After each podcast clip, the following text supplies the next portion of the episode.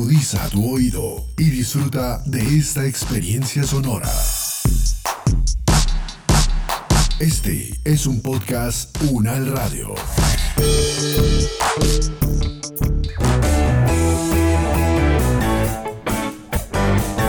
Salud Unal, contigo. Escuchar, aprender y compartir información de calidad sobre bienestar.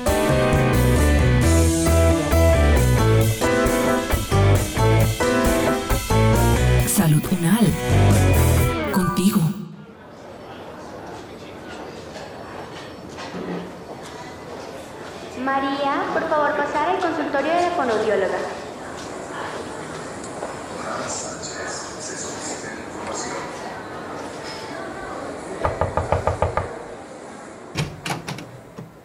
Buenas tardes, doctora Olga. Muchas gracias por recibirnos en su consultorio. Le cuento que nos fue muy bien en la cirugía de, de- mi esposa, pues ahora ya está terminando su ciclo de quimioterapias. Mejoró mucho y estamos felices. De todas maneras, doctora, aprovechando que estamos aquí con mi esposa, nos gustaría que nos explicara si hay alguna relación entre la nutrición y el cáncer y si existe esa relación, en qué consiste. Cuando hablamos si hay una relación entre la nutrición y el cáncer, lo debemos responder desde dos vías. Una es el rol de la nutrición en la prevención del cáncer y dos, la relación de la nutrición en el tratamiento del cáncer. Cuando hablamos de la prevención, tenemos que tener claro que una alimentación saludable unido a un estilo de vida activo ayuda a disminuir el riesgo de desarrollar muchos tipos de cáncer. Por eso es que es fundamental mantener una alimentación balanceada que, por ejemplo, tenga un alto consumo de frutas y verduras que son fuentes de antioxidantes que nos van a permitir equilibrar nuestro sistema inmune. Por otro lado, como les decía, está la nutrición en el tratamiento del cáncer, ya que una vez el paciente comienza con el diagnóstico, con la enfermedad o dependiendo de la etapa en que se encuentre, se presentan varios indicadores que pueden llevar a desnutrición, como disminuir el consumo de alimentos, lo cual puede llevar a una pérdida de peso. Y cuando tenemos una pérdida de peso, se puede dar que hay pérdida de masa muscular, pérdida de grasa subcutánea, lo que hace que el paciente pueda llegar a estados de desnutrición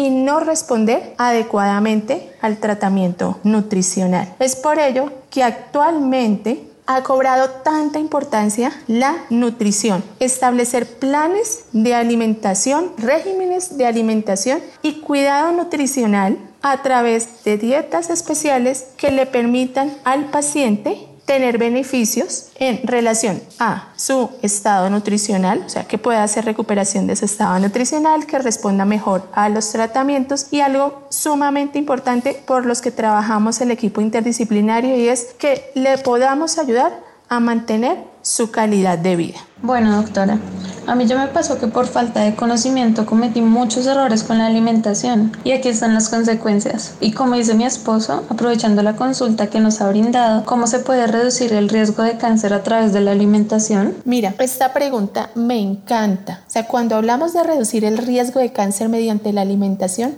estamos hablando del poder de la alimentación en nuestras vidas. Te voy a dar ejemplos. Mira, se ha demostrado que el consumo de fibra en estudios epidemiológicos reduce el riesgo de cáncer de colon. Y mira algo fascinante, el consumo de frutas y verduras puede reducir el riesgo de cáncer de pulmón, de cáncer de mama, de colon, de próstata, de vejiga, de boca y de cuello uterino. Fascinante, ¿no? Te voy a dar tres tips para disminuir el riesgo de cáncer a través de la alimentación. El primero, consumir alimentos de origen vegetal, preferiblemente aquellos alimentos que tienen sustancias denominadas fitonutrientes. ¿Cuáles son? Por ejemplo, las frutas y verduras de color naranja, amarillo, rojo y algunas de color verde oscuro. Dos ejemplos rápidos, zanahoria y papaya. Otra recomendación, se puede aumentar el consumo de alimentos que son fuentes de polifenoles. Por ejemplo, verduras, el té, el café, el chocolate negro, las nueces, las manzanas y la cebolla.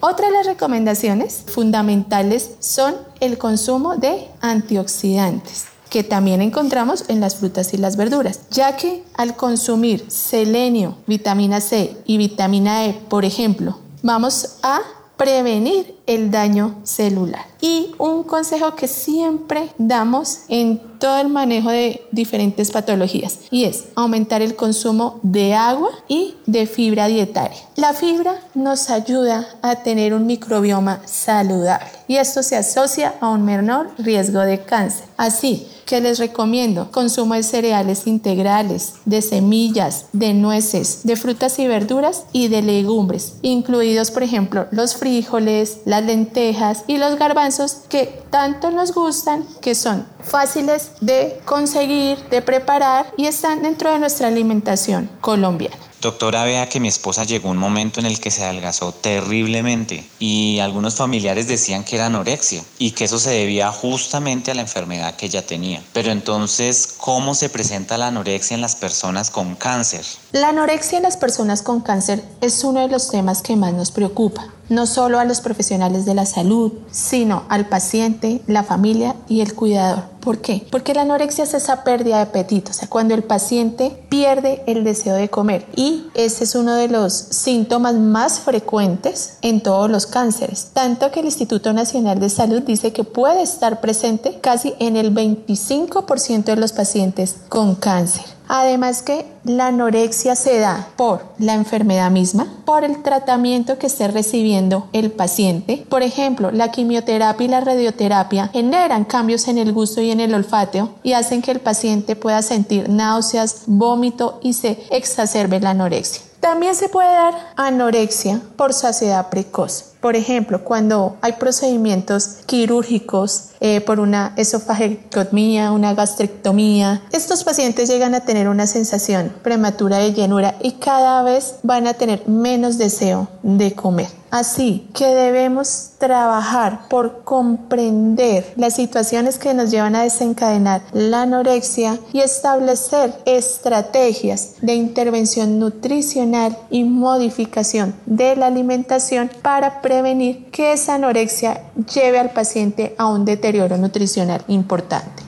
Doctora, y es que mientras estuve hospitalizada, un médico habló de la caquexia, una cosa así, pero tampoco nos explicaron ni a mi esposo, ni a mis hijos, ni a mí qué es eso y qué indica. Bueno, mira, la caquexia es un síndrome de emaciación progresiva, o sea, donde el paciente tiene una pérdida de peso corporal. Y como les había comentado, esa pérdida de peso corporal incluye pérdida de masa muscular y de ese tejido adiposo, es decir, de la grasa que hay en el organismo. Cuando el paciente ha traído un proceso en el que ha tenido anorexia, esta anorexia acelera ese curso y ese tiempo para que el paciente llegue a tener caquexia. ¿Qué pasa y por qué es tan preocupante la caquexia? Y es porque la caquexia impide conservar la masa muscular y retener ese tejido graso que los pacientes necesitan para responder adecuadamente a la enfermedad y al tratamiento de la enfermedad. Entonces es por ello que en caquexia se recomienda que los pacientes reciban un tratamiento alimentario y nutricional para prevenir llegar a este estado. Aquí es importante, por ejemplo, tener en cuenta algunas recomendaciones para esa anorexia y esa falta de apetito que podemos revisar desde la casa o desde el lugar donde se encuentra el paciente, como por ejemplo estar atento a las señales de hambre para que el paciente solo coma cuando sienta hambre. Yo sé que a veces en la preocupación de que el paciente no come se le trata de forzar, pero hay que entender que él está en un proceso dado por un síntoma como es la anorexia. Adicionalmente se recomiendan porciones pequeñas, fraccionadas. Aquí viene toda la creatividad a la hora de preparar los alimentos porque los alimentos deben ser apetitosos y atractivos, o sea, que incentiven su consumo. Adicionalmente, identificar cuáles son esos olores que afectan al paciente, o sea, quien puede afectarlo positivamente porque lo inducen a querer comer o olores que le pueden desencadenar sensación de náuseas y vómito. Adicionalmente, también se está recomendando el consumo de bebidas que puedan estimular el apetito. Bueno, y hay otro término que nombraron allá en la clínica. Espere, miro en el celular. Sarcopenia. Sarcopenia. ¿Qué es la sarcopenia en este contexto? La sarcopenia es actualmente uno de los temas que más se está estudiando en cáncer. ¿Qué es la sarcopenia? En términos prácticos es la disminución marcada de tejido muscular. Pero ¿qué pasa? ¿Y por qué cobra tanta relevancia en el contexto del cáncer? Mira, uno, porque se ha demostrado que los pacientes con sarcopenia, o sea, con índices bajos del músculo esquelético, pueden disminuir su supervivencia. También porque los pacientes con sarcopenia pueden tener un aumento de los efectos tóxicos de los tratamientos, específicamente el efecto tóxico que pueda llegar a tener la quimioterapia. Adicionalmente, la presencia de sarcopenia puede reducir la eficacia de las intervenciones nutricionales y del tratamiento en sí de la enfermedad. Estudios, o sea, múltiples estudios han demostrado que la sarcopenia se relaciona con un aumento de la toxicidad del tratamiento puede relacionarse también con necesidad de interrupciones del tratamiento. Y con reducciones y cambios en la dosis asociadas a esa disminución de tejido muscular. Por ello es necesario identificar tempranamente a los pacientes en riesgo de desnutrición y en riesgo de sarcopenia, o sea, no esperar a que el paciente ya sea este sarcopénico para iniciar una intervención nutricional. Aquí yo hago un llamado a todas las disciplinas a que trabajemos interdisciplinariamente por prevenir la sarcopenia en los pacientes con cáncer. Doctora, y en mi caso, gracias a Dios ya superé esta terrible enfermedad, pero para otras personas con cáncer en fase terminal, ¿qué suplementos alimenticios son adecuados? Es una pregunta difícil, además que es una pregunta frecuente, o sea, ¿cuáles son los suplementos adecuados para una persona con cáncer en fase terminal? Y es que aquí juegan muchas consideraciones y análisis que hacer y es dependiendo de en qué etapa está el paciente porque además una de las preocupaciones, no solo de los profesionales de la salud, sino de las familias y los cuidadores, es que al paciente no le falten alimentos ni líquidos. O sea, es lo más básico dentro del cuidado del ser humano. Entonces es así que dentro de la etapa del final de vida debemos tener en cuenta que el paciente tenga una adecuada nutrición para esa etapa, claro, y una adecuada hidratación. Aquí hay que analizar es la necesidad del suplemento nutricional. La primera alternativa siempre recomendamos la alimentación. Pero ¿qué pasa? Y como lo hemos visto a lo largo de esta conversación es que se puede presentar dificultades para una adecuada o al menos en esta etapa de un consumo mínimo de nutrientes. Entonces tenemos que recurrir a fuentes de nutrición como pueden ser los suplementos nutricionales orales que nos van a ayudar al menos a prevenir un deterioro mayor del estado nutricional, nos pueden ayudar a prevenir ese deterioro de la masa corporal magra, a suministrar unos nutrientes mínimos que al menos le permitan tener un estado de bienestar, si se puede denominar bienestar, entre comillas, y de nutrición y de hidratación en este momento de la vida. Doctora, ¿y en qué consiste la nutrición parenteral? Bueno, para hablar de en qué consiste la nutrición parenteral, quiero hacer una precisión y es que hay un tratamiento de apoyo nutricional que consiste en la administración de nutrientes ya sea por vía enteral o vía parenteral en los pacientes con cáncer y que nos va a ayudar pues a alimentar el paciente y mejorar o mantener el estado nutricional. Entonces, tenemos la nutrición enteral que puede ser por vía oral o por sonda, a través de la cual se administran los nutrientes de manera directa al tracto gastrointestinal. Y está la nutrición parenteral, que es una alternativa de tratamiento cuando esa nutrición enteral no es posible o está contraindicada. Entonces ahí sí, ¿en qué consiste la nutrición parenteral? Es esa administración de una infusión intravenosa de nutrientes. Por lo general, en los pacientes oncológicos, la nutrición parenteral puede estar indicada en situaciones en las que se requiere apoyo nutricional postquirúrgico, en situaciones donde el paciente requiere de un tiempo de ayuno como parte del tratamiento de la enfermedad o pacientes que ya han tenido complicaciones asociadas a la enfermedad, a los síntomas, como por ejemplo que pueda presentar vómitos incontrolables que tengan diarreas graves, que tengan fístulas gastrointestinales o que estén, por ejemplo, en procesos intestinales inflamatorios como un hilio prolongado o una enterocolitis grave. Hay que tener algo en cuenta y es que entre menor tiempo el paciente requiera de nutrición parenteral, menor van a ser los riesgos que traen sí este tipo de apoyo nutricional, que puede ser complicaciones eh, relacionadas con infección, complicaciones mecánicas, que pueden a largo plazo afectar el estado de salud del paciente.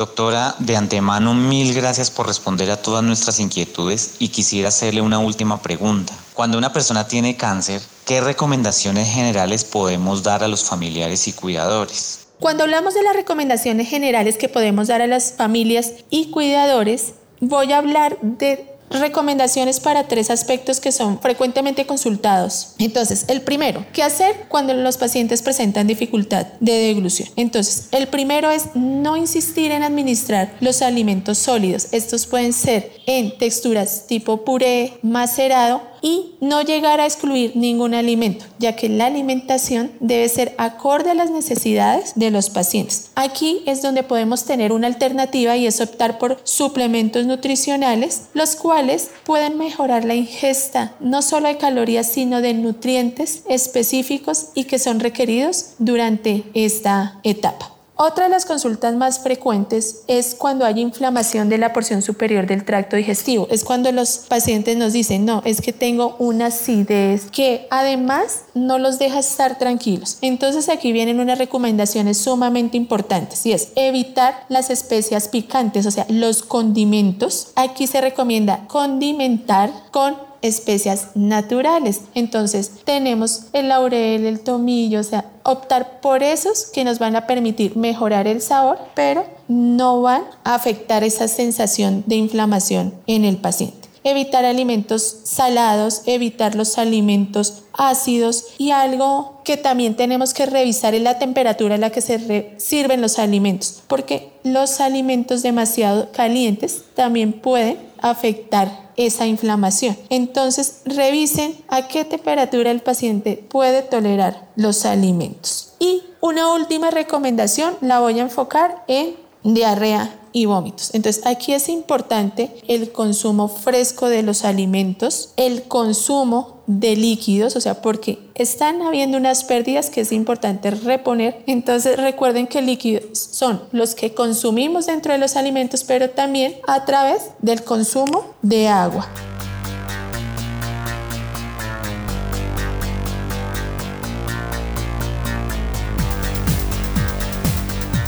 Es el momento de que cada uno desde sus hogares aporte en el cuidado de su salud y de su comunidad. Es tiempo de sumar.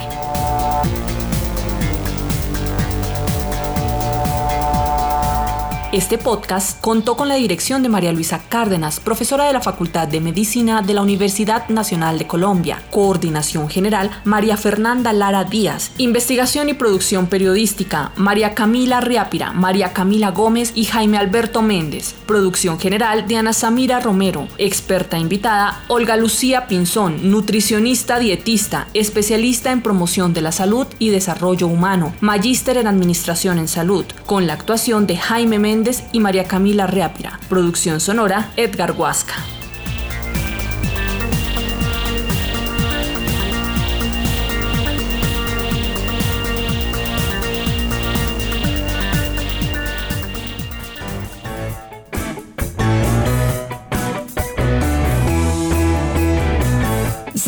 Contigo es una producción de la Facultad de Medicina de la Universidad Nacional de Colombia en alianza con UN Radio.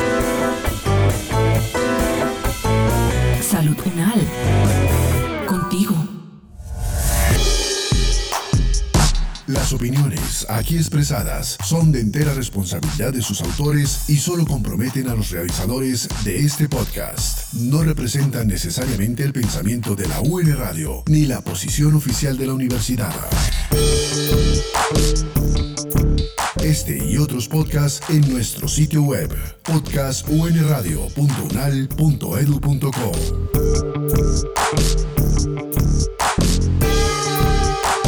Universidad Nacional de Colombia, proyecto cultural, científico y colectivo de nación.